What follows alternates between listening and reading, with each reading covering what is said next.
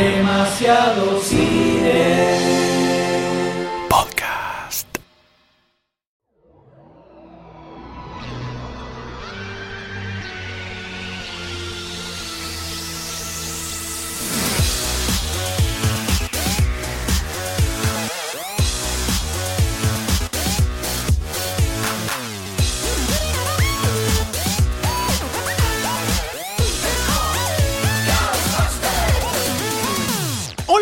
Bienvenidos a esta miniserie de podcast dedicado a Los Cazafantasmas.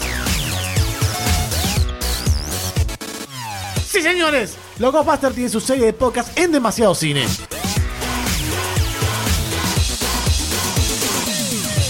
Yo soy Sayus y en este equipo de paranormales están Doctor D. M. Y en cada episodio vamos a desmenuzar cada detalle de este clásico de los 80. Vamos a pasar por la prehistoria, su protagonista, su producción y todo su universo.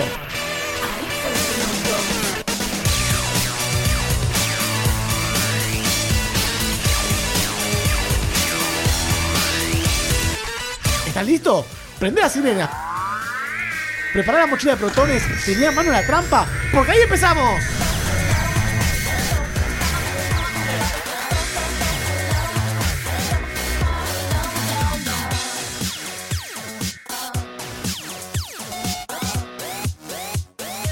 Arrancamos con Saturday Night Live, el origen de esta revolución de la comedia. Pasamos por todas, todas las ideas del tío Dan. Comentamos un poquito de dónde vino la idea de Ghostbuster, cuál fue la idea original que era bastante más loca que la que salió y qué pasó en el cine de los 80. También te contamos quiénes fueron Ivan Reitman, Harold Ramis, Bill Murray y Frank Price, este cuarteto intergaláctico. También te hablamos de todos los efectos especiales que estuvo atrás de Ghostbuster y cómo generó una verdadera revolución dentro de la industria cinematográfica. Te comentamos qué pasó con el resto del cast, cómo fue filmar en Nueva York, qué problemáticas les causó, qué cosas inventaron, qué fue lo mejor del soundtrack y cómo llegamos finalmente a la producción de Ghostbuster. Pa, bocha de cosas. Pero en algún momento tenía que llegar este momento, en el que la pantalla de cine se iluminara, empezaran los créditos, apareciera el logo de la productora y arrancara finalmente Ghostbusters.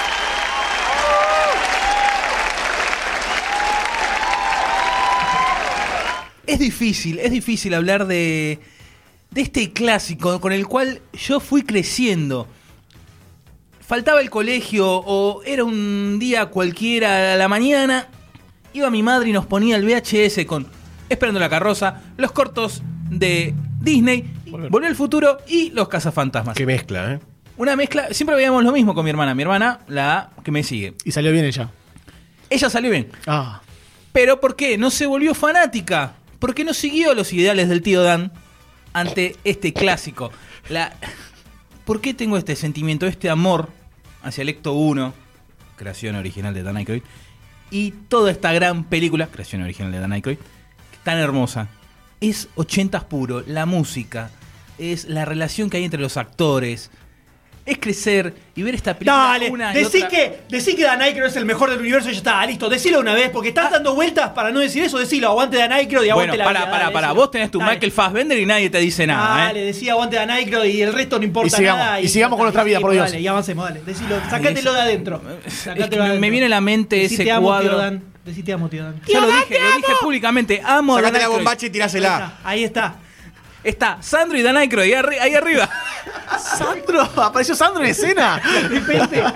De repente no esperaba. Si a Dan Aykroyd se le ocurre alguna vez hacer Un una- cover. un cover de ¡No! Y- imagínate a la negra y con un saco negro, una camiseta roja abajo, media abierta, una camisa con los pelos afuera. Y un la tanque de oxígeno al lado. ¡Oh! Explota todo ahí, eh.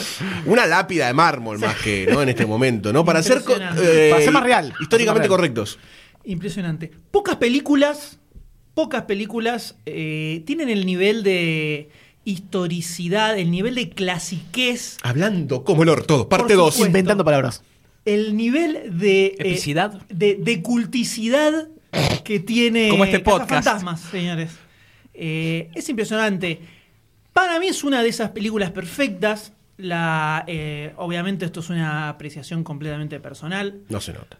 Todo, todo me funciona bien en esta película. Casa Fantasmas, El Padrino, Volver al Futuro. eh, hay como una serie de películas que podemos colocar en el panteón de la perfección cinematográfica. eh, en- cada uno en su caso, ¿no? En el mío, Casa Fantasmas está ahí absolutamente, pero sin ningún lugar a dudas. Cuánta magia, cuánta magia tiene esta película.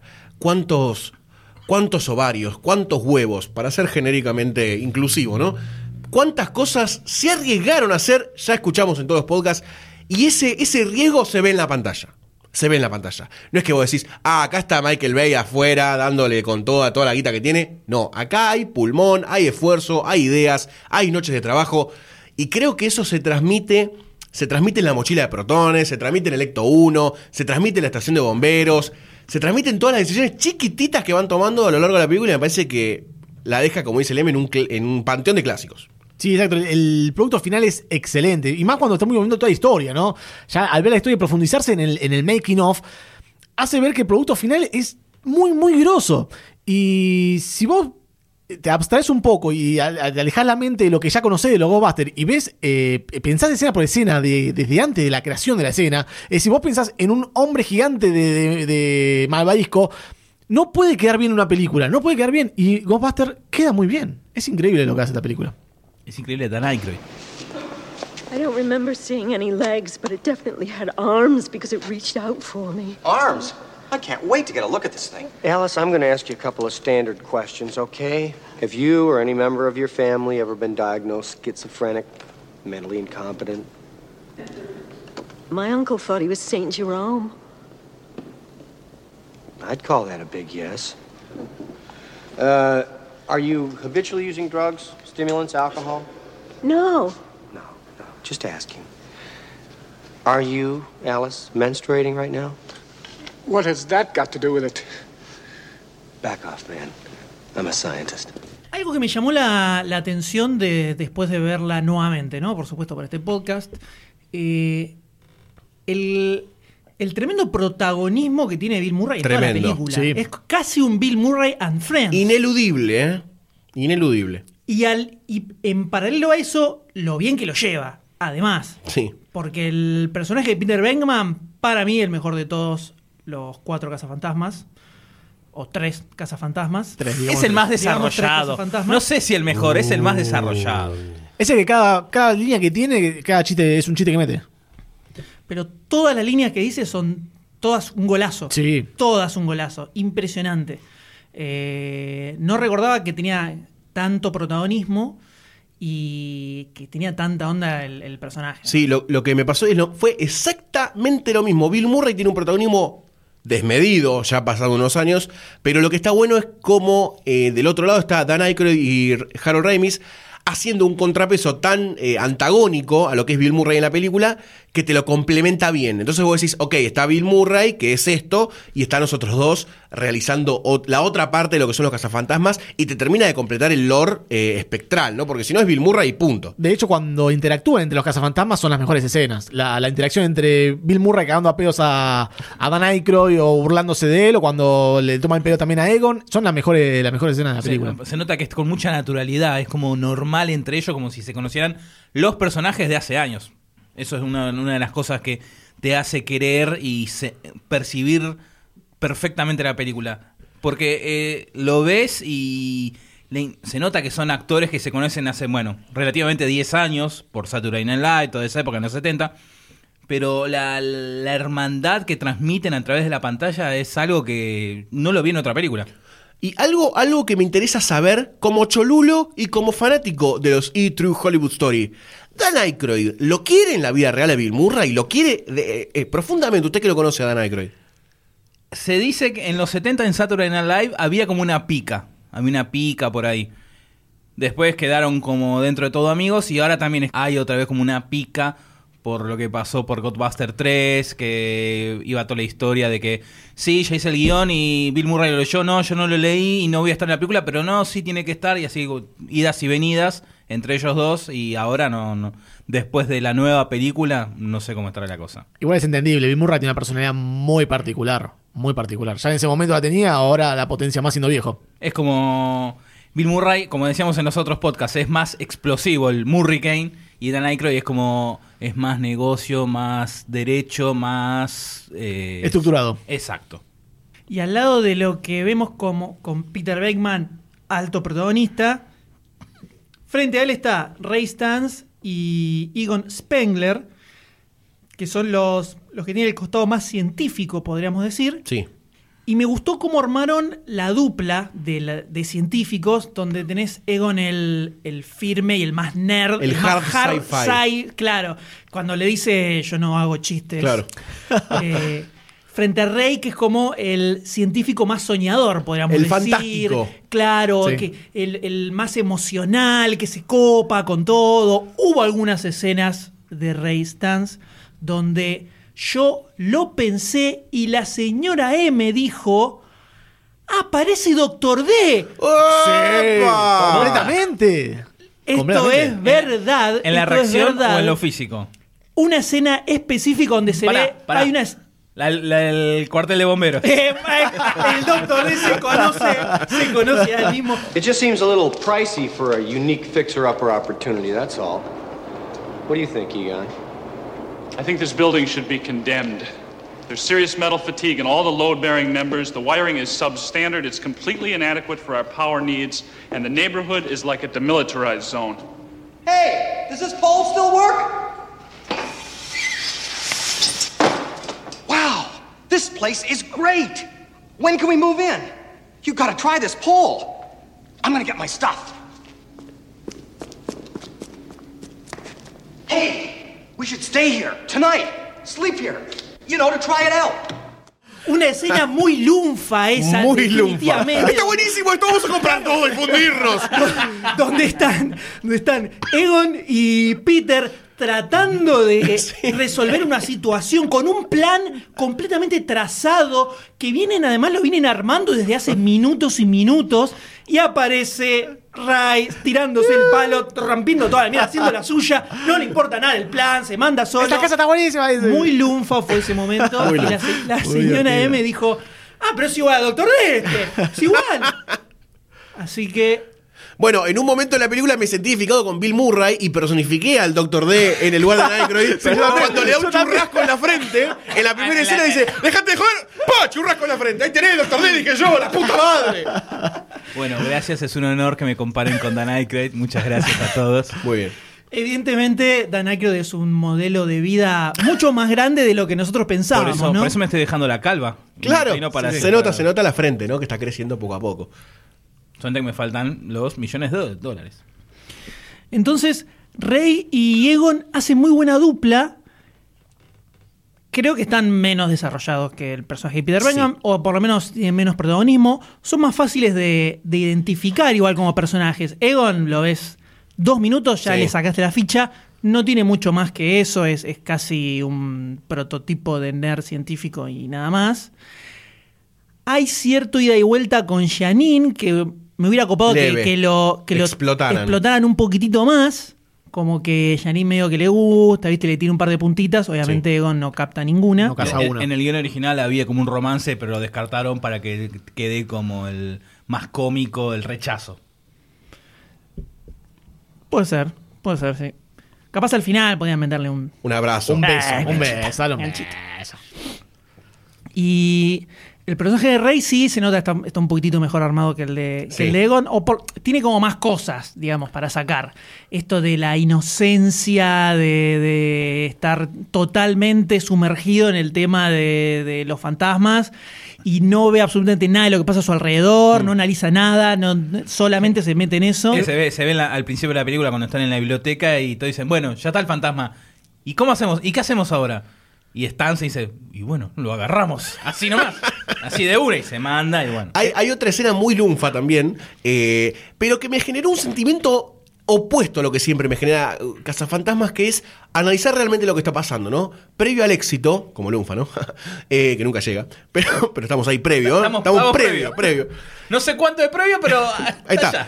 Que es en el momento en el que están comiendo comida china, creo que es justo antes de que les llegue el primer trabajito, que están en una mesa con toda la comida así, viste, revuelta, y los tipos dicen, no hay más plata, esto es lo único, disfrutalo, masticalo despacito, pero en cierto punto son como eh, desclasados sociales también. Son como esos nerds de los 80, hard, hard sci-fi, eh, nerdos de pura sangre, pura cepa, que están un poquito desclasados por lo que piensan y por cómo llevan adelante sus cuestiones. Y me sentí como identificado en esa parte un poco más tristona. Son también. emprendedores. Sí, yo vi como bus- businessman, pero que están eh, en un proyecto eh, bastante más grande de lo que ellos piensan que es. Pero al momento todos le dicen que estaban locos, los, es- los expulsan de la facultad. Y pero son No. como Steve Jobs, son emprendedores innovadores. claro. Eh, se- tienen algo único que no existe, que hay un, un público que no existe todavía, que lo tienen que educar, tienen que enseñarles qué es lo que están haciendo. Y son innovadores y al principio les cuesta meterlo y cuando dispara, dispara. Es Google, es el Google de los El fantasmas. Claramente. Cuando dispare. Claramente. ¡pum! dispara. La 100. Gracias por describir la escena del disparo. Sí, sí. Pero sí, el, eh, volviendo al personaje de Rey me parece que es el más querible del de, eh, trío. Y es imposible no querer abrazarlo en ningún momento de la película. Eh, Para el final, cuando ella piensa en Stay Puff eh, Marshmallow Man, es como dice, lo pensé. Y ahí te digo, sí, ven y abrázame, Rey, abrázame un ratito. Pero sí, te- es el más querible. Y Ego no me acordaba que era tan nerdo, tan nerdo, pero en, en un nivel extremo ya. Cuando me pregunta, ¿tienes un hobby? Dice, sí, hongos y juntar moho de las paredes, no son algo así. Dice, no me acordaba que tenía ese nivel de, de- Virginidad. de estructuración y virginidad mental. O sea, hay- además hay un punto en la película en donde los tres empiezan a funcionar muy en conjunto, cuando están las, las escenas de los tres siempre son las mejores, pero hay un momento en el que ya viéndolo a Bill Murray solo decís, ok, mucho ya me está empezando a hinchar los huevos en algún punto, porque también me gustaría ver, me hubiese gustado ver un poco más de la relación de ellos tres interactuando en situaciones cazafantasmeriles, que es, me parece a mí, los puntos más altos de la película. No quiero decir que los momentos de Bill Murray sean malos, sino que me hubiese gustado más que estén integrados durante más tiempo en la película. Igual Bill Murray la descose, yo no sé cómo hace para improvisar tantas cosas en, en- en el- en el stage y que queden hipernaturales. Lo de las teclas del pianito cuando entra a la casa de Ana, increíble, o sea, parece que está guionadísimo eso. Harold Ramis decía que el único actor que, que llevaba la improvisación al punto perfecto del límite era, era Bill Murray, que no conoció a ningún otro actor igual a, a él. No, pero aparte, las expresiones que hace con la cara Sí, son de otro planeta. Cuando en, en la primera escena, cuando está haciendo el test, las caras que enfoca, aga- cuando- el hecho de agarrar el lápiz y ponérselo así como en la frente, y, y le, y le dice, dale, dale, fíjate, prueba. Todo ese tipo de gestos que hace son brillantes y solo él los hace. Es eso, eso me parece La escena cuando va a buscar a Dana también, que está con otro tipo saliendo de la filarmónica, es alucinante también, que está como caminando, bailando. Vos decís, si lo ves ahí en la calle, es un tarado. Le, le decís que es un tarado, le gritas algo. Es demasiado Pero- canchero, es demasiado canchero. Claro, demasiado canchero. La tiene muy clara Bill Murray en todo eso. Sí, también la escena cuando va al- al- a buscarla a Dana, directamente ya para la cita, eh, cuando se encuentra con la posesión, también es muy buena. Toda la, la interacción que tiene con este demonio de, de- de otro mundo es muy divertida. Bueno, todo eso no es- está guionado, ¿eh? Está todo guionado, no hay nada, no sé, es como que no se dejó nada al, al- al libre albedrío. Ahí te dijeron tenés que decir esto, esto, esto, y así se dijo. Y entre, lo entregó perfecto. Está perfecto, es una de las mejores escenas. Como, no, no, eh, la, la mina dice, te quiero adentro mío. No, no, ya hay mucha gente ahí Hay adentro. dos No, o tres no. personas ahí adentro ya.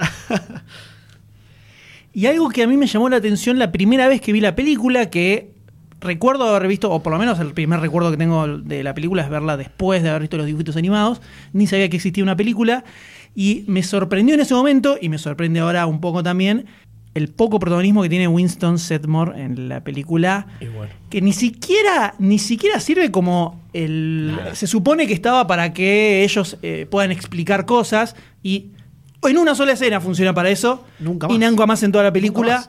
Eh, es impresionante lo colgado que está. Ah. A tal punto que en la escena final, cuando van a entrar al edificio, están ellos tres y él está atrás de los tres. Sí. Ni se lo ve. Notó se ve apenas la carita, la cabecita asomándose atrás de ellos tres. Es como muy violento Sí. el, el segundo lugar que tiene. Yo creo que en, en este personaje debería haber estado. Quizás creo que fue la intención eh, que Rainman dice que hacia el final de la película, la línea que él dice amo a esta ciudad, era con este concepto de reforzar lo que pasaba con Nueva York y la idea de transmitir a ellos una de Nueva York diferente. Ese personaje en principio iba a ser una suerte de el anclaje que no tenían los Ghostbusters a lo que pasaba en Nueva York en esa época y lo que había pasado. El tipo buscando laburo, agarraba cualquier cosa, le decían, ¿vos podés hacer esto? Sí, lo hago, necesito laburo, yo necesito laburar, con tal de que esté el cheque estoy. Era como el, ancla que iban a tener a la realidad, pero que se recontra hiperdeluyó. El tema tampoco como se desarrolló ninguno de otros personajes. Meter, ninguno de los tres principales se desarrolló. Meter eh, al negro ya para mm, avanzar la película, eh, era imposible desarrollarlo, ya no se pudo hacer eso con nadie más. Pero al margen de todos los, estos hermosos personajes que acabamos de mencionar, algo que es fundamental en la película y que está muy marcado y viene muy de la mano de Bill Murray y sus improvisaciones y de Dan Aykroyd y de Harold Ramis un poquito menos, es el hecho de que la película es por momentos una comedia y por momentos una película de terror. Tiene escenas que son bastante cabeza en cuanto a la parte de terror y como comedia casi bordeando la comedia boba, podríamos decir. Sí. Se va como de un extremo al otro por, en, muy poca, en muy pocos momentos, bastante zarpado. eh, y a mí, por lo menos, así todo me funciona bastante bien. Hay alguna escena que capaz se siente un poco más descolgada que otra. La que para mí eh, queda más en el aire es en el principio cuando aparece el fantasma y salen todos corriendo con musiquita, salen corriendo de, de la biblioteca con musiquita cómica de fondo.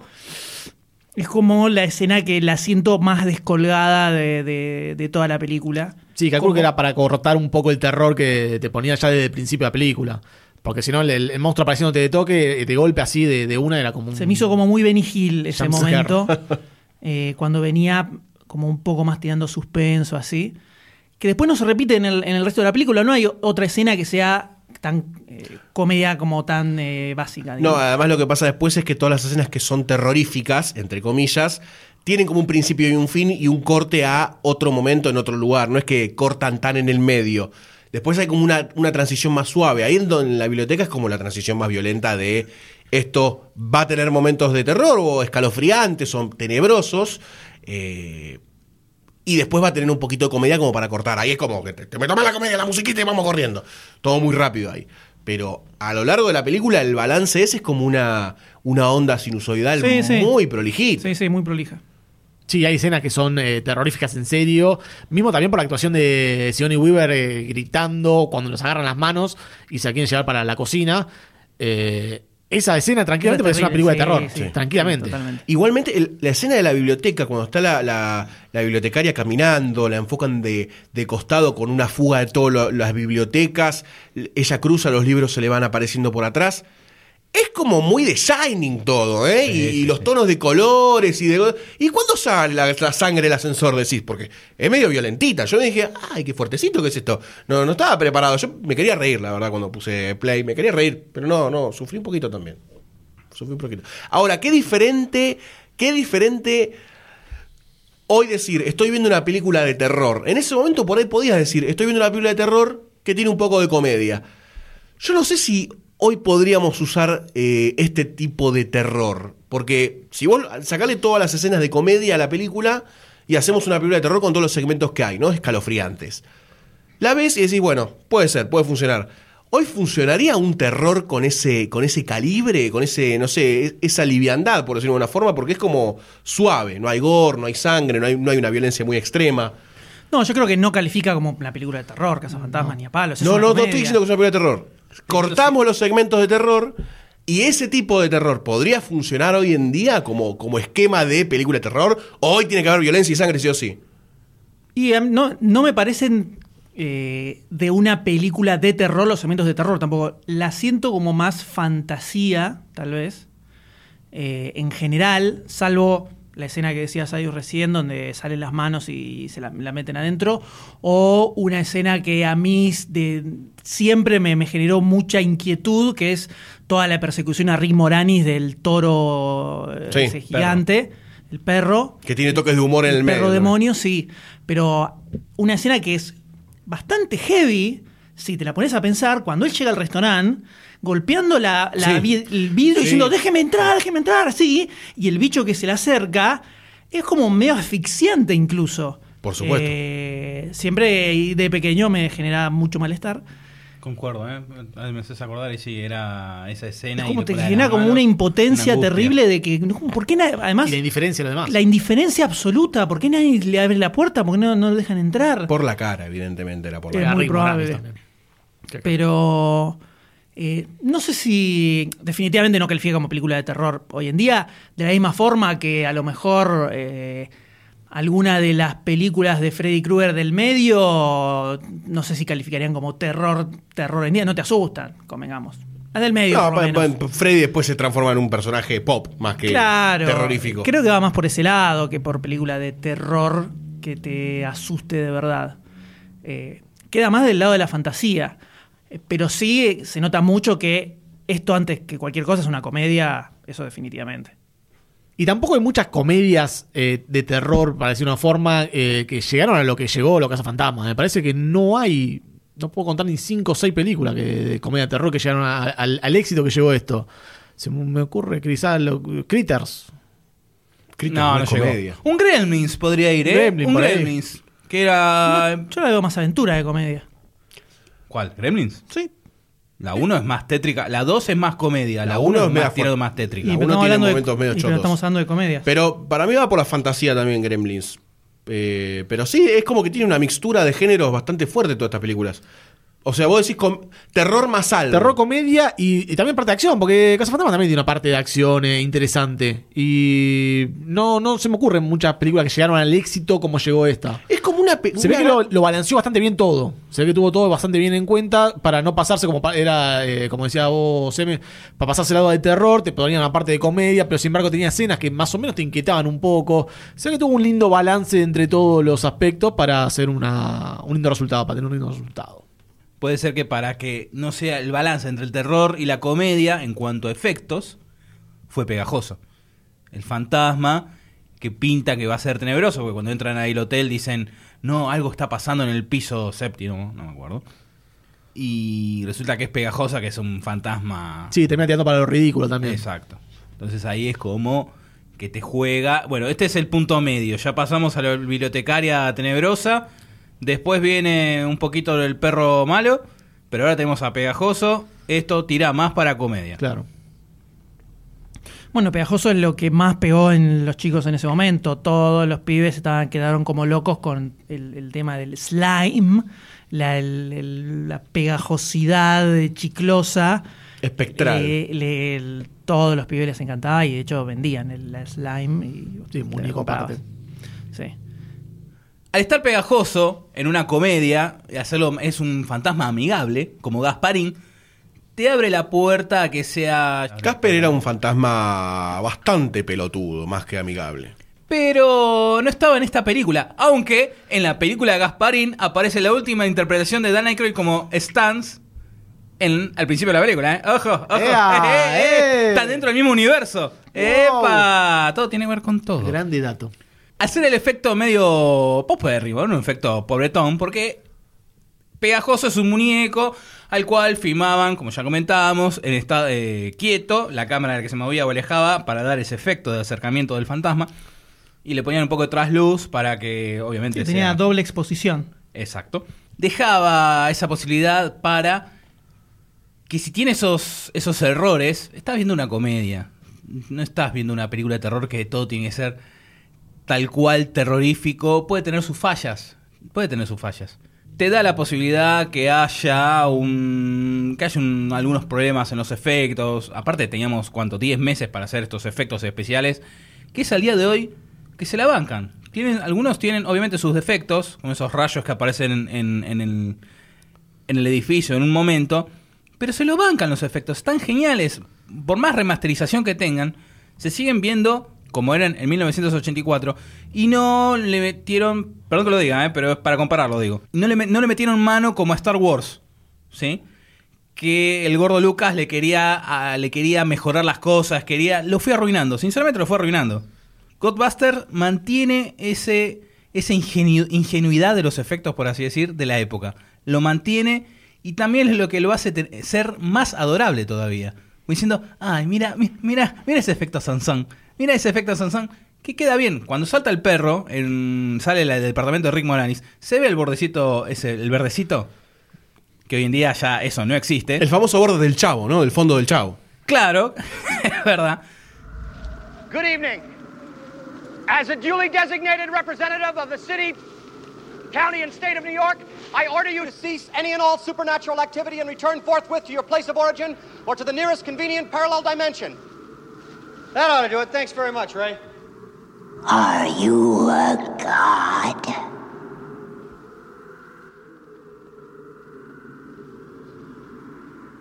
No. Then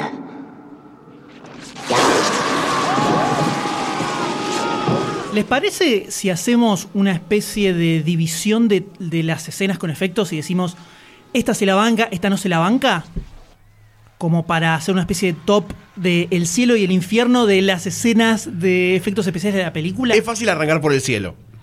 Sí, yo creo que podemos arrancar por el cielo.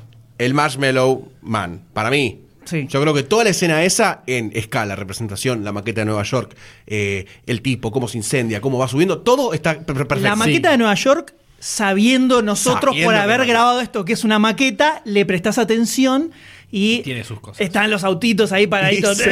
como muertitos se nota que son micro machines.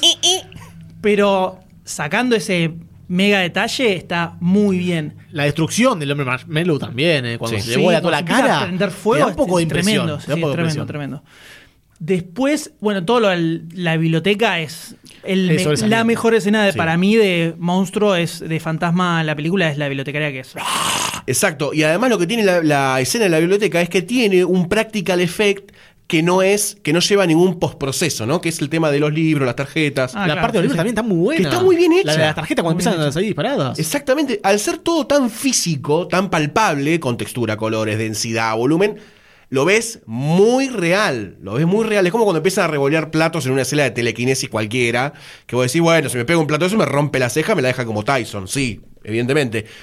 Cuando ya aparece la bibliotecaria flotando, bueno, ahí ya metemos el otro tema de, práctica, de efectos especiales. Sí, en ese caso igual creo que se ve perfecto. Impecable. Perfecto, pero 100% perfecto. Y otra escena, tomando lo que decía Goldstein del Practical Effect, que todavía no entiendo cómo fue que la hicieron cuando Dana está flotando y gira. Eso está hecho todo Sí. con Practical Effect en vivo en ese momento. Si querés te comento cómo es. Por favor. Tiene como una armadura. ¿Viste que ella se mantiene muy recta? Sí, sí, sí. Tiene una armadura en la parte de atrás. Una base. una base, como si fuese una base, por atrás del vestido, ¿no? Todo muy finito.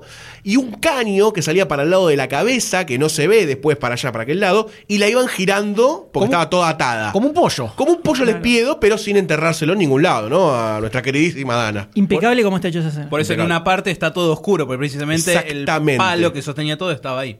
Y lo tapaba dentro todo Bill Murray. Bueno, aparte pegajoso también me pareció muy buena a mí, ¿eh? Sí, a mí me pareció Digo, sí, después cuando muy se escapa y sale de, de los panchos así, eh, también me pareció muy, muy bien logrado todo eso. Creo que el punto más flojo, si queremos ir al infierno, está en donde hacen la transición entre practical effect y rápidamente una animación, una animación stop motion superpuesta en la película, como es cuando el perro hace la persecución, más allá de que está bien. Pero cuando hacen el cambio entre superposición corriendo y el perro completamente quieto moviendo la cabeza como si fuese, no sé, Alf, un. Alf, claro. Ahí lo notás. Igual no es que me resta, pero creo que es en donde más se nota el, el- el cambio. Sí, a mí me jodió un poco igual la parte del perro cuando salta sobre la mesa y la Sí, aplasta esa, toda. esa es la pe- esa es la peor de Sí. todas, que se ve muy mal, siempre se ve muy mal, siempre, me- siempre me pareció berreta de todas las veces que vi la película. Específicamente la escena donde salta y cae arriba de la mesa, Sí. el mate se nota mucho el contraste entre las Sí. dos escenas superpuestas. eh, que está muy reducido cuando Sale por la puerta, que Sí. rompe la puerta del departamento porque la explosión de la puerta está súper bien hecha, Sí. entonces es tan violento que no lo ves tanto. Mismo cuando corre también por la calle, tampoco molestó No, tanto. zafa bastante. Porque está oscuro todo, entonces es como que, bueno, hay un Claro, coso grande. Bueno, algo de lo que Ramis, eh, de lo que Ivan Reitman se quejó mucho en su momento fue hacia, creo que fines de los 80 o principios de los 90, cuando salió una de las segundas o terceras ediciones de la película en VHS, salió también una edición en Laserdisc, que existía en esa época, y Reitman eh, dijo que esa edición le parecía horrenda, que es lo que pasó con todas las ediciones posteriores en DVD y en Blu-ray, porque eh, ese formato levantaba mucho los contrastes Claro. y hacía que todo lo que fuera mate, mate painting, o sea, la superposición entre lo que era una imagen filmada y una ilustración o otro, otra filmación que se Con para motion, un plano nuevo, por ejemplo con stop motion, ese contraste se veía muchísimo más y se notaban mucho todas las líneas de Made Painting, que es el lugar donde está Sí. la unión entre lo filmado y la ilustración. Siempre se forma como una línea que en todas esas ediciones, incluyendo las, las que salen ahora en DVD o en Blu-ray, se nota mucho más que en la película original cuando se proyectó en el cine, por ejemplo. Entonces, siempre se quejó mucho de eso, porque como que le cagó un toque la película. Y es verdad, cuando lo ves en una pantalla digital, eh, en un LCD, por ejemplo, que ya por default siempre te levanta todos los contrastes, se, va, se nota, se nota mucho más. Así todo, está muy bien todo lo que es eh, la, la expansión del edificio. Sí, eso- Con toda la parte de arriba, se la rebanca. Sí, eso desde la, bien. desde la primera escena en donde aparece centrado desde el Central Park, eh, que aparece este edificio con todo el agregado arriba, prácticamente ni se nota. Y en la escena en donde explota la, la habitación de Dana, tampoco se nota. Y cuando aparecen los cazafantasmas chiquititos superpuestos, en toda la maqueta está gigante, está excelentemente, eh, o sea, está muy bien hecho, ni se nota que es una maqueta y, y va como loco. Ahora, quiero retomar, creo yo, una de las cosas que dijo el Doctor D, si, pu- si pude traducirlo bien y codificarlo en mi cerebro, que es que todos los efectos y los fantasmas, más que nada los espectros de cazafantasmas, tienen como una identidad propia, que ninguna otra película después quizás trataron de imitarlo, pero ninguna otra película pudo retomarlo.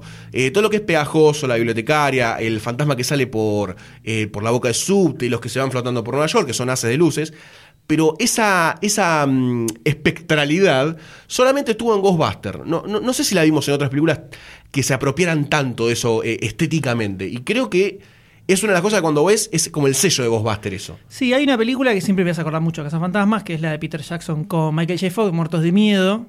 Que Gran Michael J. película. Fox es una especie de cazafantasmas o puede ver muertos, no me acuerdo bien cómo Tenía era. actividad parapsiquical. Bueno. Sí, de un nombre eso. Todos los fantasmas Medium, que aparecen en la película esa siempre me parecieron súper cazafantasmas. No creo que sea una casualidad, pero eh, una película que se me viene a la mente en este momento sin ni siquiera pensarla. Y ya que el Doctor Soy decía una, una película que tuviese comedia y terror de ese tipo, esa es Ah. una buena película. Pero no se convirtió en un hit como fue lo que hace No, por supuesto que no. Palos, Por supuesto que no. palos. También lo que hizo muy bien Cazafantasmas con respecto a esto de, lo- de los distintos fantasmas es que mostró pocos fantasmas, no mostró mucho. No fue Sí. que, se- que cuando explotó de repente la, el- la central de almacenamiento salieron un montón de espectros identificables, sino que salieron, como decías vos, como bolitas dando Haces. vueltas, haces de luz dando vueltas. Y te acordás de los fantasmas que quisieron mostrar bien definidamente. El, el de la bibliotecaria, pegajoso, y después eh, todo el, el showdown del final, ¿no? Con sí, los el, fantasmas. el taxista espectral está bueno, el muy cuento de la bueno. cripta. Sí, sí, está Sí. muy bueno. Eh, y después no sé qué otros eh, fan- más fantasmas hay. No se muestra más. No hay mucho más. Muy buena la escena que me sorprendió, la escena donde se destruye la calle. Sí, Sí. cuando se, Muy cuando bien hecha, Sí, muy bien hecha sí. todo el levantamiento de, de los pedazos de, de asfalto. Eso era parte de, de todo el, seteado de maqueta gigante que tenían que hacer conjuntamente con la parte de arriba de Dana. Que todos los. Fíjate que cuando se quiebra la tierra, los pedazos que se quiebran giran sobre su propio eje, Y- levantándose. y cuando frenan hacen como Sí, un rebote. tren, que frenaron porque tenían como unos pistones abajo. Era, fue todo neumático, todo nada hidráulico. Mira, yo no noté eso, eh, me pareció No, excelente. yo no noté tampoco. Está muy. Igual, si después eh, hay un fragmento de tierra que gira sobre su propio eje, hace. clan. Encima es medio redondo. Sí. Muy bueno, muy bueno, pero igual está. ¿Eso era tamaño real o era maqueta? Tamaño real, no, Sí, tamaño sí, real. sí. Era maquetado. Sí, sí, como pero el era edificio de uno en uno, sí, uno sí. en uno. en uno. También eh, la imagen de Nueva York a lo lejos, mostrando el cielo todo, abriéndose ese portal eh, de color violeta, violáceo, no me acuerdo. Era muy bueno, una imagen muy fuerte de, de- de la ciudad de Nueva York. Y además, eh, muy bien lograda. Podía ser también tranquilamente un fondo de pantalla de- del escritorio de, de mi vida moderna ahora mismo.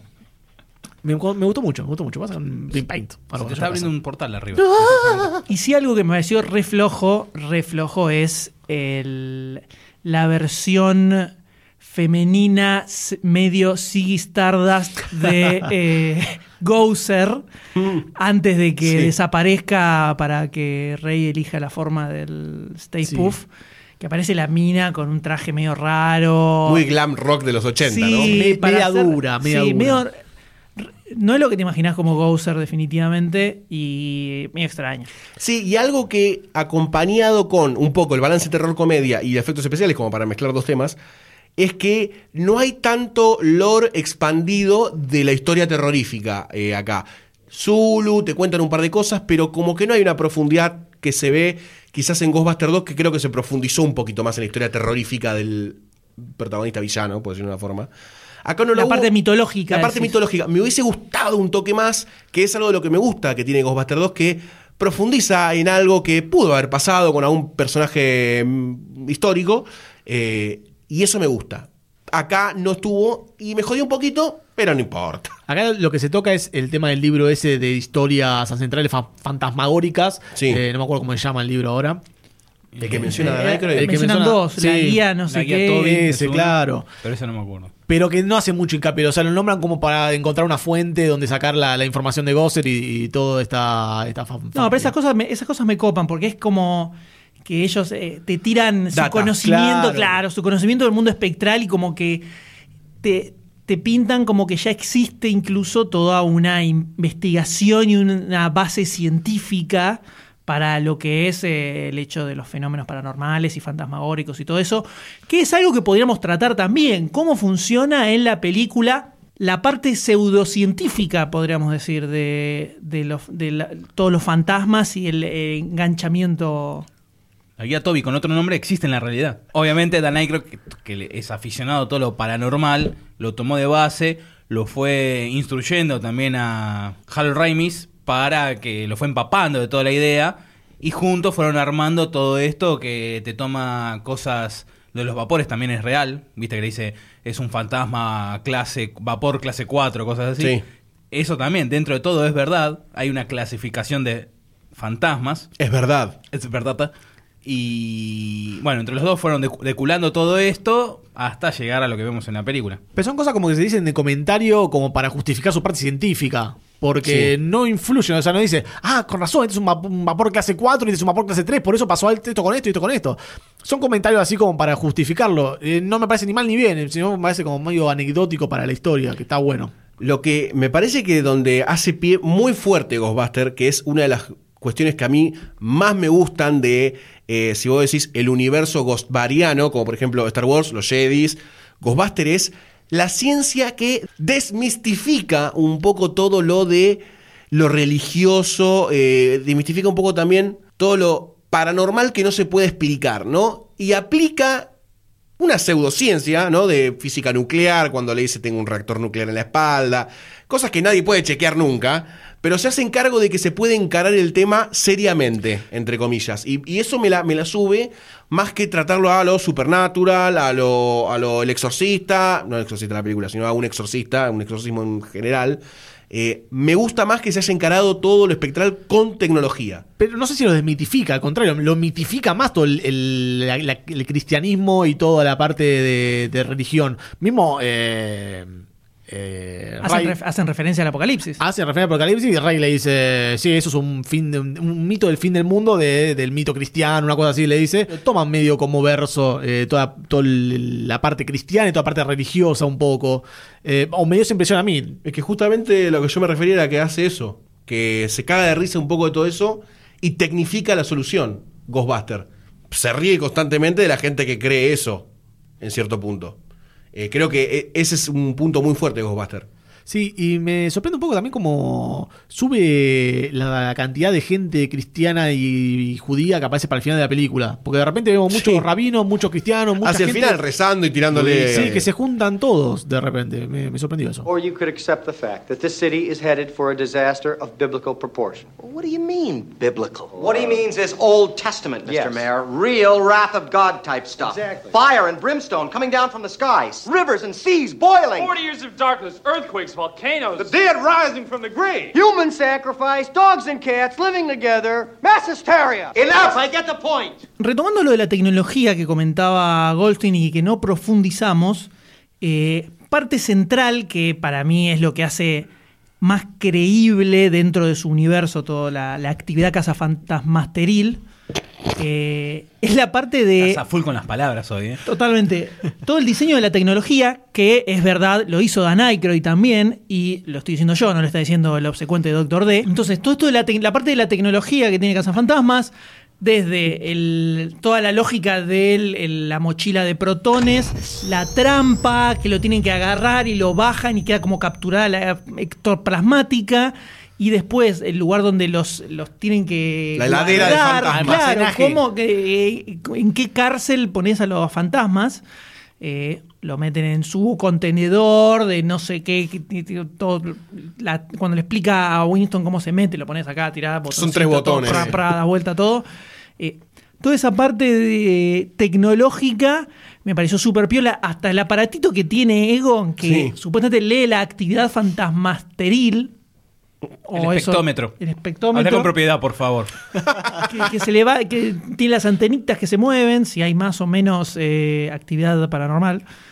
Eh, todo, toda esa parte me pareció espectacular y es clave, me parece clave. Sí, y termina de armar el batifondo eh, de los cazafantasmas, ¿no? Porque todas estas cositas que, que ves fabricadas están tan realmente hechas que lo ves ahí, te lo crees, es un gear eh, fantasmagórico. Y esa es una de las cosas que tienen copadas también los cazafantasmas, que eh, si bien es toda una historia de fantasía y cosas re locas que están pasando, te terminas creyendo un poco que esto puede ser posible de alguna manera. Eh, con todo este, este bagaje de tecnología inventada que, que hizo salir todo de la cabeza de Aykroyd. Eh, me pareció muy, muy interesante todo eso.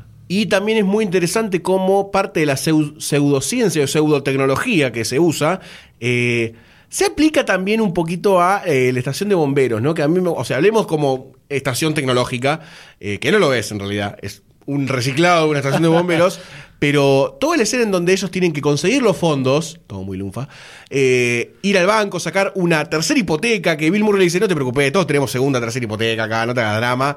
Eh, eso también es, eh, fuerza el concepto que decía Sayus de anclarlo a la realidad como algo posible realmente. Más allá de que eh, la mochila de, de protones esté buena, te digan que es nuclear, todo lo que vos quieras, tiene como cositas sociales, por decirlo de alguna forma, todo, cómo los cazafantasmas llegaron a abrir el negocio de cazafantasmas. Y todo eso me parece que ayuda a que ellos construyan una pseudociencia creíble también, porque si vos decís, estos tipos para hacer esto tienen problemas de guita, acá está pasando algo malo. Sí, creo que eso viene desde el- de la parte de emprendedurismo que hablábamos antes. Antes de, son científicos, pero son emprendedores, eh, que es lo que le dice, que es una conversación que me parece medio típica cuando están Peter y Rey están hablando después de que los echan, le dice, esta es nuestra oportunidad para finalmente independizarnos y armar nuestro negocio y hacer la nuestra, que va muy de la mano cuando los rajan y decís, bueno, Sí, ya fue, me voy a tirar un lance. Eh, Hace tres años entonces, que estoy tirándome un lance. la parte de empren- emprendedurismo eh, me parece que es bastante importante en, en la película y es casi una subtrama porque va un poco en paralelo de otras cosas siempre, pero es súper importante desde cómo arrancan, escenas como la que decías vos donde están comiendo y dice, Sí. mira, esto es, necesito unos mangos para lle- llevar a comer a Dana, y dice, y esto, la plata que queda está acá arriba de la mesa, es esta comida, no más nada. Eh, la de. Channing cuando atiende el teléfono y empieza a festejar que conseguimos uno, conseguimos uno. Todo, toda la parte de emprendedurismo de la película me parece fantástica. Are you troubled by strange noises in the middle of the night? Do you experience feelings of dread in your basement or attic? Have you or any of your family ever seen a spook, specter, or ghost? If the answer is yes, then don't wait another minute. Pick up your phone and call the professionals. Go, Ghostbusters! Our courteous and efficient staff is on call 24 hours a day to serve all your supernatural elimination needs. We're ready to believe you. Además de todo este tema de la tecnología, la pseudociencia, que es muy épica, por cierto, quiero hablar de algo que me pasa cuando veo Ghostbusters, me pasa cuando veo Volver al Futuro, me pasa cuando veo películas que están en la franja ochentosa. Eh, yo no sé si lo que voy a plantear es alguien, de- desde una postura de alguien que consume solamente eh, algo que hoy es, son referencias de la cultura pop, ¿no? Porque si vos hasta hace unos meses les preguntabas antes de que se estrenara Ghostbusters 2016, ¿no? Próximamente, si qué son los cazafantasmas. Y ya son una referencia de la cultura pop, además de ser una gran película con una secuela que vamos a ver de- después. Pero ya estaban como perteneciendo al, a la mitología del cine, ya estaban empezando a pertenecer a ese lado. Y hoy me encuentro que la tenemos que rever y se la banca, ¿no? Está todavía ahí vigente la película. Y cuando ves Volver al Futuro, sigue vigente también, más que nada Volver al Futuro 1, ¿no? Entonces me pregunto, ¿por qué eh, todo esto del cine de los 80, Cazafantasmas, todas esas películas, calan tan hondo eh, en uno? Y lo que me ponía a pensar es que pareciera que Cazafantasmas, Volver al Futuro y todas estas películas tienen como una mixtura de géneros. Por eso nos costó tanto hablar del balance terror-comedia, porque en sí tienen fantasía, tienen aventura, tienen como un montón de cosas en el espectro de los géneros que siempre dividimos, y, y hacen como una ensalada cinéfila que lo que te tratan de contar es una historia. Y pareciera que lo más importante que quieren lograr estas películas es contarte una historia puede ser fantástica, con tintes de terror, con tintes de comedia, pero es como que no se centran tanto en el género de yo soy una, película terrorífica y comedia, sino que podés tener un poco de fantasía, porque el M dijo fantasía, yo dije más terror, eh, Sayus dijo comedia, y es una aventura también, es una película tipo in- Indiana Jones en Nueva York cazando espectros. Eh, entonces me lleva a pensar que se, hay como un, cine de aventuras también, ¿no? De- en todos los 80 que siempre que lo veo me deja como muy satisfecho. Y no sé si es por un tipo de escuela que se gestó en ese momento o si es por una cuestión de, y bueno, tratemos de buscar la fórmula del blockbuster y la fórmula del blockbuster es que tenga un poco de todo. No sé por qué camino va. No, bueno, eso es algo que, que lo habíamos charlado en el primer episodio de Cazafantasmas, que justamente en los 80 es donde se instalan muy fuerte en el cine mainstream todo lo que son los géneros en general. Y también empiezan a aparecer estos eh, géneros mixtos, donde no tenés solo una película de terror o solo una película de aventura, sino que de repente una película de aventura puede tener momentos de comedia o lo que Fantasmas es uno de los mejores ejemplos, Claro. una comedia con elementos de terror, sobre todo en la primera mitad de los 80 donde empieza a aparecer esto y en gran parte por el éxito de Cazafantasmas va a empezar a convertirse un poco en fórmula hacia fines de los 80 Claro. y así va a continuar. Pero lo que tienen de particular los 80 es que como es el, el donde se eh, establece completamente en el cine norteamericano de Hollywood sobre todo, el blockbuster y esto de hacer la, la super película con muchos efectos, que es, podríamos decir, casi que es el donde se cementa el cine que conocemos hoy en día. Claro. O sea, todas las películas de Marvel que se estrenan ahora existen porque existieron en los 80 y en los 80 existieron películas como, por ejemplo, Los Cazafantasmas. Entonces, creo que por un lado es al. Primero hay un tema generacional, Por que supuesto. es el cine que veíamos nosotros de chicos. Vos agarrá menores de 20 años hoy en día, la gran mayoría no vio Cazafantasmas, Volver al Futuro capaz no la vio tampoco, Los y imberbes. ni les interesa mucho mirarla. No. Además de eso. Algo que se puso en radar recién con Ghostbusters 2016 y que peyorativamente lo llevaron para un lado que no tenía que ser. ¿no? Sí, pero hoy en día tenés un pibe de 17, 18 años que capaz te dice que su cazafantasmas es Iron Man. La Claro. primera Iron Man, por ejemplo. Porque la vio cuando tenía 11 o 9 años, 9, 10 años. Y ah, es la película que le lo marcó, le voló la cabeza. O a lo mejor te tiran Guardianes de la Galaxia, si querés. Claro. Para buscar algo, una Claro. también un mix de géneros, Justamente comedia y ciencia ficción en este caso. Eh, y Cazafantasmas ni la vieron ni capaz la ven y le, le- se ve vieja, los efectos se ven raros y puede no gustarles. Es que pareciera, viste, eso me pasa con mis sobrinos, ¿no? Gente muy joven que nació en los 90, no, en los 2000 nació, para que se den una idea.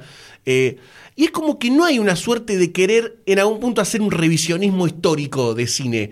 O sea, es como que el, el cine de los 90 en adelante, fines de los 90 en adelante, están dando como ganas de no ir para atrás. Yo no sé si es por una cuestión evolutiva, ¿no? De que cada uno Sí, va creciendo y va viendo para atrás, pero pareciera como que si ves Cazafantasmas es como una película vieja, ya que la ven vieja los- las nuevas generaciones. No, pero también son chicos, o sea, no, no llegan a los 15 años. Llegan a los 15 Cuando años. llegan a los 20 seguramente van a ver películas. Claro, ahí, ahí le pica el bicho la curiosidad y empiezan a buscar otras cosas que no están viendo al, al alcance de la mano. Van a querer explorar. También, también convengamos que los pibes ahora están súper explotados de un montón de, de entretenimiento de, de todos lados, que por ahí en nuestra época era un poco más difícil de conseguir. Tenías eh, dos canales de, de dibujitos y te tenían que alcanzar para todo. Tocaba dibujitos, pero estoy hablando ya cuando tenía unos cuantos años encima.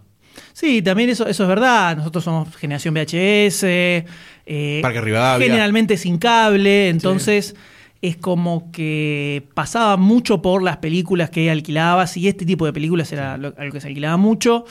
Y también hay un, hay un tema generacional. El cine de los 80 en adelante es, es- creo que es un poco más fácil de... eh, Digerir. de digerir, pero yo también te podría preguntar cuántas películas de Steve McQueen vieron ustedes. 14.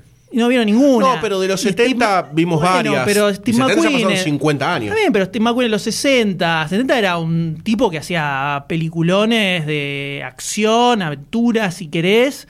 Y nadie tiene muchas, eh, muchas películas del tipo frescas. No, no, sí, pero por ahí te puedo tirar. A ver, que se tome con pinzas esto, ¿no? Pero te puedo tirar un Chaplin, ponele, ves los cortos de Chaplin. Yo sé Sí, que son más. pero Pero te no, está haciendo pero más creo que no clásicos, va. claro. Eh, no. O sea, sé que son más universales. Pero vos, Chaplin, a los 8 te veías un corto, No, 10 ni te veías un corto. a los 8 me veía. Ni en pedo a los 8 años me Boludo, veía. a un corto me parecía me veía corto, porque mi vieja ponía el me VHS y lo veía. Pero es, me un caso, pero es un caso particular. Es un caso aparte tampoco. O sea, estamos hablando del público Me general. estás queriendo discriminar. Eso es un enfermo. Sos, especial, sos sos sos especial. especial igual que todos nosotros. Veías los muertos vivos a los 6 años. Sos Exacto. especial. Hay algo también con estas películas que a mí me pasa en particular, que es esta idea de la nostalgia de lo no vivido, de querer pertenecer quizás a algo que sabés que es clásico, pero que estuvo ahí nomás tuyo. O sea, estuvo en los 85, eh, yo y Sai nacimos dos años después, en el 87. Estuvimos ahí nomás y decimos, y Ghostbuster la tengo que amar, me tiene que gustar, tengo que ser fanático. Hay como una suerte de como de autoimposición, decir esto me tiene que gustar, esto me encanta. Pero no sé si tampoco están así, porque yo me acuerdo de chico tenía la mochila de protones y salía a correr por mi casa eh, jugando a los Buster, porque también estaban muy presentes lo- las figuritas, eh, la serie animada, o sea, había ya eh, como entretenimiento relacionado a los Ghostbusters que me interesaba a mí y por eso me desviaba la película. Claro, pero en tu época más fuerte de consumir cosas, que por ahí es ahora, un poco antes, como alguien que la agarró en sus 20 ir a ver Ghostbuster y ser como parte del- de la explosión de eso, es diferente. Esto es muy fácil. El D y yo somos parte de la generación Cazafantasma. Nosotros vivimos la- Nacieron en los 80. No, nosotros vivimos a fines de los 80 lo que era el fanatismo cazafanteril con toda la serie animada, Sí, los señor. muñequitos, Electuno, todo Los eso. viejos. In situ, en ese momento, ustedes no eran ni espermatozoides. ¿Fuiste al estreno? ¿En Estados Unidos fuiste? No, Entonces, no, no. Pero la fiebre, fa- la fiebre cazafantasma, cuando estaba la serie animada, nosotros la Estaba full, estaba full, en sí, ese sí. momento, ¿no? O sea, entiendo que quieran parecerse a nosotros, pero bueno, es así, muchachos. Sí, de- te Es amo, así. que yo sé como vos. The structure of this roof cap is exactly like the kind of telemetry tracker that NASA uses to identify dead pulsars in deep space. Cold riveted girders with cores of pure selenium. Everybody getting this so far? So what? I guess they just don't make them like they used to, huh? No! Nobody ever made them like this. I mean, the architect was either a certified genius or an authentic wacko.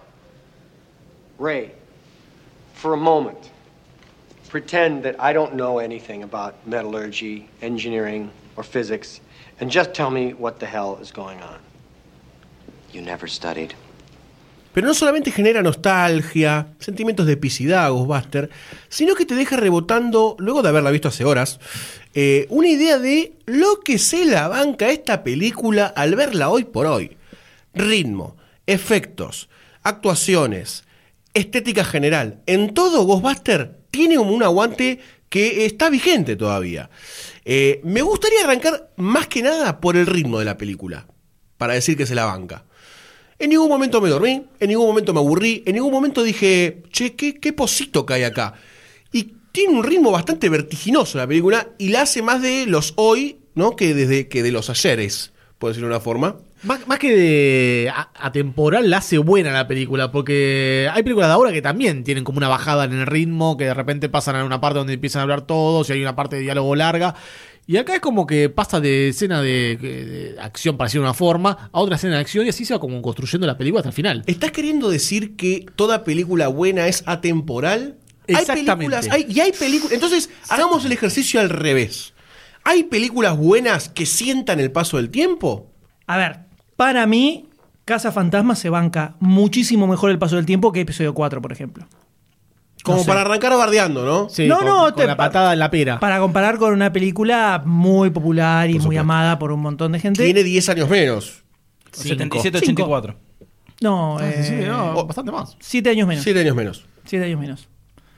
Eh, sí, bueno, pero estamos hablando de Pero una película te- buena. Por supuesto.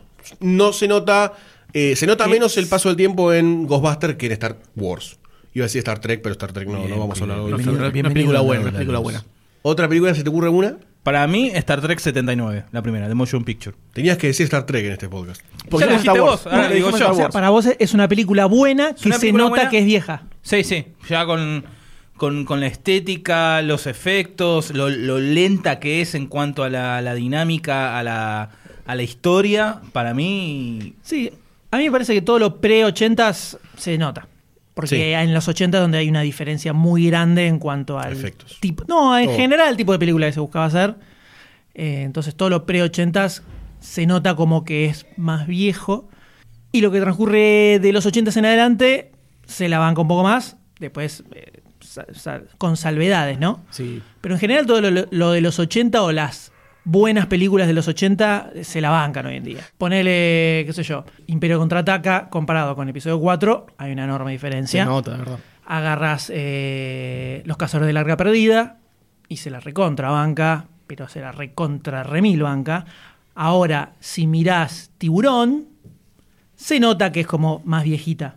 Arma Mortal, por ejemplo, también es de principio de los 80 y sin embargo se la sigue bancando. No, se la sigue bancando. Eh, no se nota, la ves y no decís, uy, esta es una película re vieja. Claro.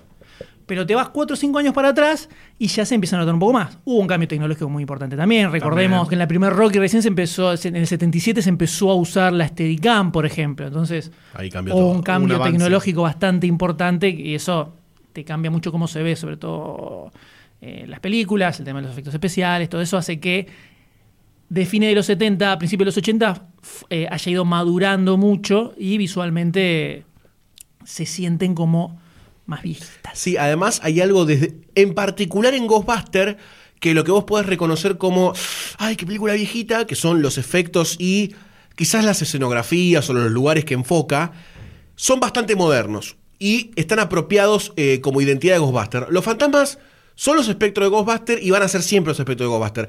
Y los lugares que filma Ghostbuster tienen como una pseudomodernidad desde esta idea de retratar a Nueva York, una Nueva York más positivista, que siempre, si vos te fijás, salvo en los lugares en donde tiene que haber un poquito más de terror, la estación de bomberos nueva es tremendamente moderna, mismo para ese momento, más allá de ser una reforma. Entonces, todos esos conceptos es como que llevan un poquito más allá. Si vos ves The Warriors, que es de los 70, sabés que estás en los 70 en Sí, la sí, Nueva sí, York sí. esa. Y acá es una Nueva York medio posmodernista retratada en, la, en, en- en el escenario Ghostbuster. Hasta te diría que si se montras un pibe ahora no sabes si es de 80 o 90. Es verdad, Porque me puede parece ser. que es media temporal, mismo en, en la música, porque la música de los 80 es bien característica de los 80 y no tiene tanta, tanto tono así de. Es bastante ochentosa. El Es tema principal, pero no el blues.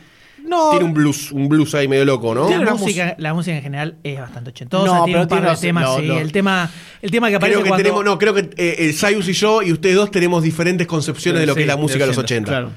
El punto más, más clásico es el, el tema que suena cuando se escapan todos los fantasmas de, de la contención. Ultra archi ochentosísico, ochentosísimo ese tema. Pero después el resto. Bastante estándar. Si ustedes agarran y miran Manhattan, por ejemplo, de Woody Allen, que tiene toda música de Gershwin, van a ver que es muy parecida a la música que se escucha en eh, Cazafantasmas. Porque es un estilo musical muy relacionado con la ciudad de York. Nueva York.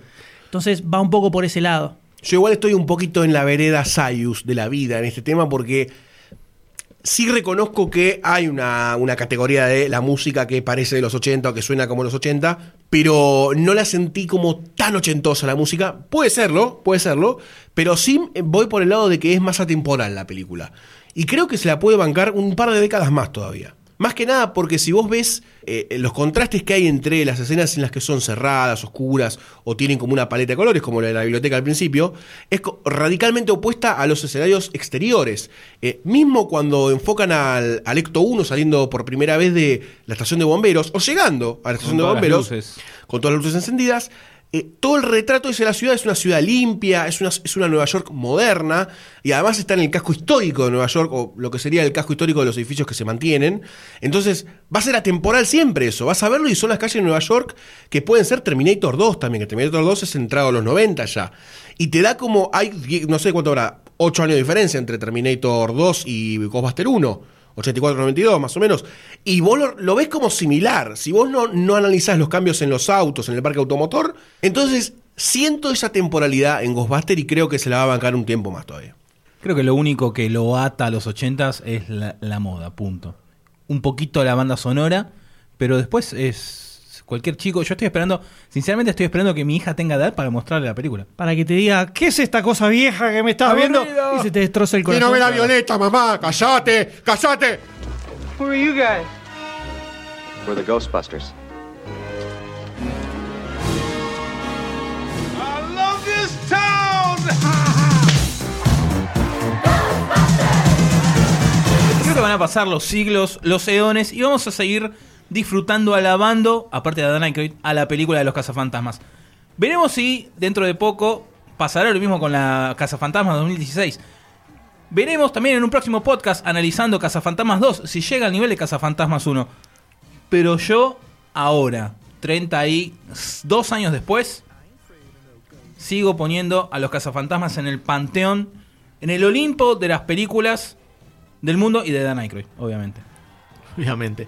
Comparto un poco lo que dice el D. Me parece que eh, recomendaste la película. Por ahí es algo absurdo a este nivel de la vida. Que ya todo la vimos, eh, por lo menos alguna vez. eh, ahora, hace poco, hace muchos años.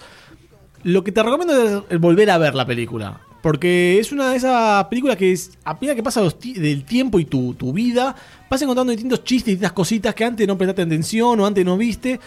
Y, está buenísimo, está buenísimo. Eh, yo encontré varias cosas en esta, en esta no sé qué número de, mirada de la película que no había prestado atención antes y, y te da como diciendo, ah, mira, también hay un chiste acá, o también hay una cosa acá, o también está esta idea por acá. Así que sí, en cualquier momento de tu vida es bueno volver a, a los cazafantasmas. La hermosa historia de tres nerdos desclasados, emprendedores, que sabemos por haber grabado una saga hermosa de podcast que tuvieron dos millones y medio de quilombos para llegar a esto. Llegó, lo filmaron y nos dejaron una perla histórica en el celuloide, ¿no? Para que disfrutemos a lo largo de todos los, los momentos de la historia. Yo le dije a mi señora hoy, vamos a ver Ghostbuster en el almuerzo. Y me dijo, ¿otra vez vamos a ver Ghostbuster? Eso quiere decir que algo bueno está pasando en la humanidad. Porque si alguien vio más de una vez Ghostbuster, es porque está en el sendero luminoso de la vida. Muchas cosas deja Ghostbuster. Muchas cosas deja Ghostbuster como enseñanza para tu vida. Emprendedurismo, arriesgar a más. Amistad. Aventura sin fin. Yo creo que Ghostbuster excede nuevamente en esto de que hablamos siempre de que hay un panteón mitológico de películas, que excede, excede a la, pantalla y se mete otra vez en tu vida, tratando de dejarte algunos conceptos, algunas enseñanzas eh, que yo creo que son muy importantes para el cine y para la vida de cada uno. Yo creo que Cazafantasmas entra en esa muy breve categoría de lo que yo llamo, por lo menos, películas perfectas. No perfectas en el sentido de que todo cierra absolutamente y de la mejor manera. Perfectas en cuanto a que la ves y cuando termina la satisfacción que te queda de haberla visto está por encima de la película media. Vos ves Cazafantasmas 200 veces y no llega un momento en el que decís, ya fue, no tengo más ganas de verla por un par de años. Con Cazafantasmas no pasa eso. Volver al futuro es el único otro ejemplo que se me ocurre poner en exactamente la misma categoría. Son esas dos películas que son completamente eternas, perfectas por todos lados, cierran absolutamente y eso hace que queden en un generacionalmente queden en un costado muy muy especial, por supuesto, de todos nosotros. Y creo que eternamente, a medida que pasa el tiempo, va a quedar más instalada todavía como un super clásico absoluto. Eso, definitivamente. I have a radical. The door swings both ways. We could reverse the particle flow through the gate. How? We'll cross the streams. Excuse me, Egon. You said crossing the streams was bad. Cross the streams. There's definitely a very slim chance we'll survive. I love this plan. I'm excited to be a part of it. Let's do it. All right. See you on the other side, Ray. Nice working with you, Dr. Venkman.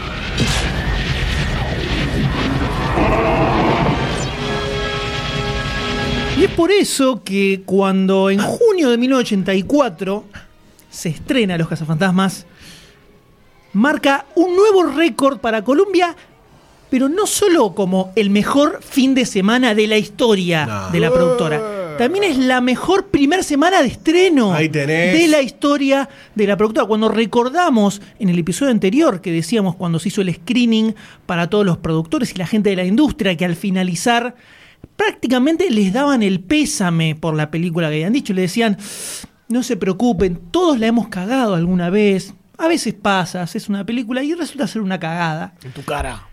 Cuando se estrenó, generó una demencia, una locura absoluta. Estuvo meses en cartel, meses, todo el verano. Fue la segunda película más taquillera del año 1984, detrás de un detective suelto en Hollywood, con Eddie Murphy, pero en 1985 se reestrenó en muy pocos cines y la terminó superando. Así que se convirtió en la comedia más taquillera de todos los 80. De toda Ah, la década del bueno. 80, la comedia más taquillera fue Los Cazafantasmas. Ahí tenés.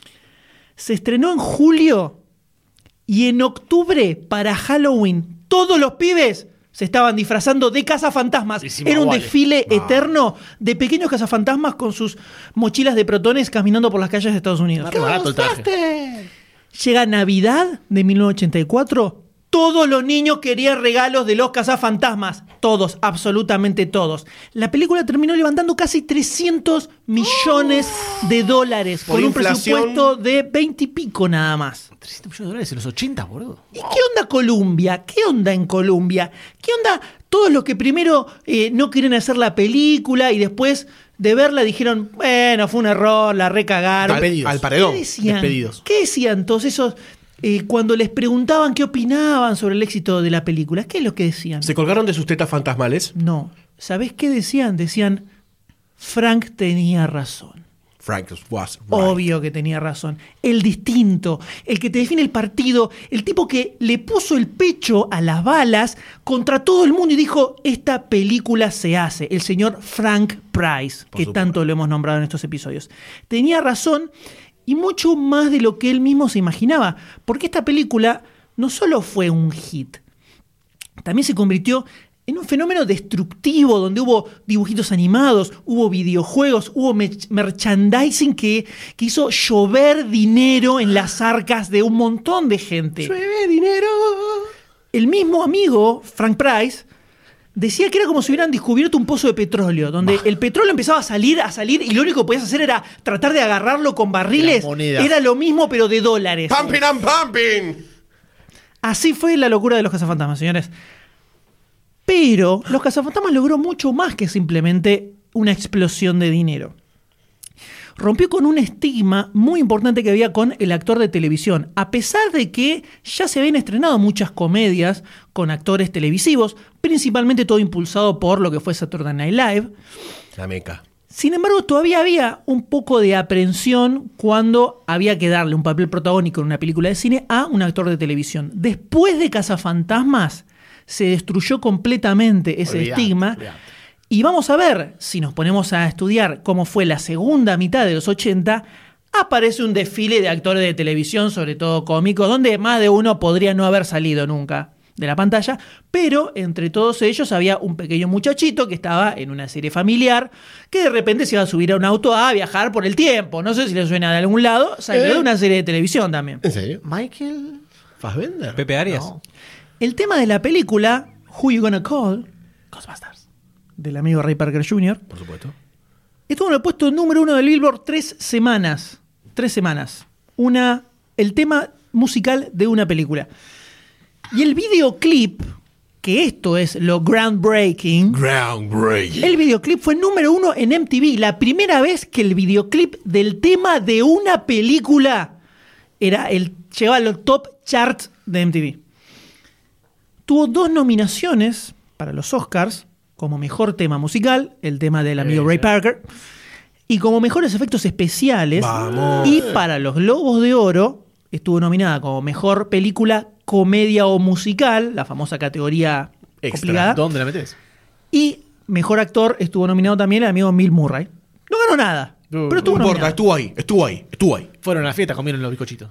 Teniendo en cuenta todo esto que les estoy diciendo, las gigantescas arcas de dinero que comenzaron a llenarse, es bastante ilógico pensar que al toque ya saltaron con la idea de hacer la secuela. Enseguida, a la semana de que se estrena la película, lo primero que nos imaginamos es que se juntó y dijeron, bueno, muchachos, ¿cómo hacemos la segunda?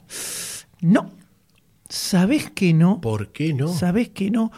La secuela iba a tardar varios años en llegar. ¿Por qué?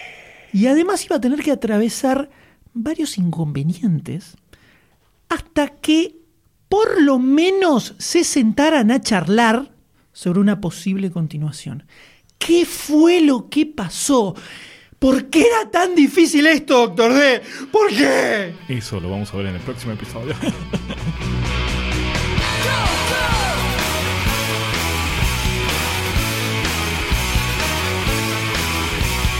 Si este episodio te gustó, te emocionó o por lo menos te ayudó a remar el día, date una vuelta por patreon.com barra lunfafm y convertite en patrocinador. Con tu aporte no solo vas a estar dándonos una mano para que podamos crear más y mejor contenido, también vas a poder formar parte del Club Lunfa, donde todas las semanas vas a encontrar contenido exclusivo de backstage, audios eliminados y adelantos de todo lo que se viene. Y la próxima vez que escuches uno de nuestros podcasts vas a saber que vos sos parte de que eso sea una realidad.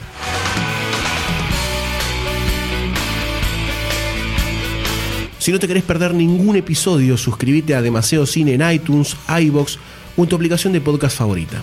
Demasiado Cine forma parte de Lunfa, un lugar en el que vas a encontrar un montón de podcasts increíbles. Podés escucharlos entrando a lunfa.fm. Entérate de los nuevos lanzamientos siguiendo a Lunfa FM en Instagram, Twitter y Facebook. Así vas a descubrir cosas como Podawans, recorriendo la galaxia de Star Wars. En el universo de Star Wars hay mucho caos, hay mucha confusión. A lo largo de las décadas, las líneas argumentales se han ido expandiendo, se han ido multiplicando y las historias se han vuelto cada vez más complejas, cada vez más difíciles de discernir. Y en ese contexto es donde comienzan a surgir las teorías, donde hay un grupo de fanáticos, de investigadores científicos, podríamos decir, que se dedican a desmenuzar, a analizar punto por punto los rincones más oscuros y más recónditos de esta amplia y en constante expansión galáctica. Entonces alguien tenía que venir a poner orden en el caos. Alguien tenía que encender un faro que fuera la luz de la esperanza hacia la que todos pudieran acudir y verdaderamente aceptar la verdad absoluta.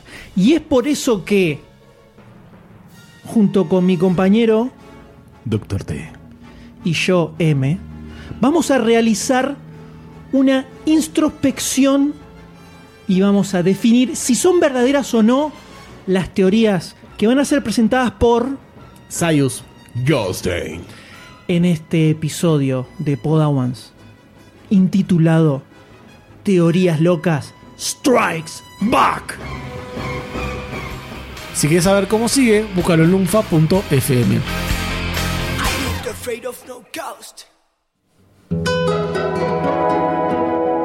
Lunfa.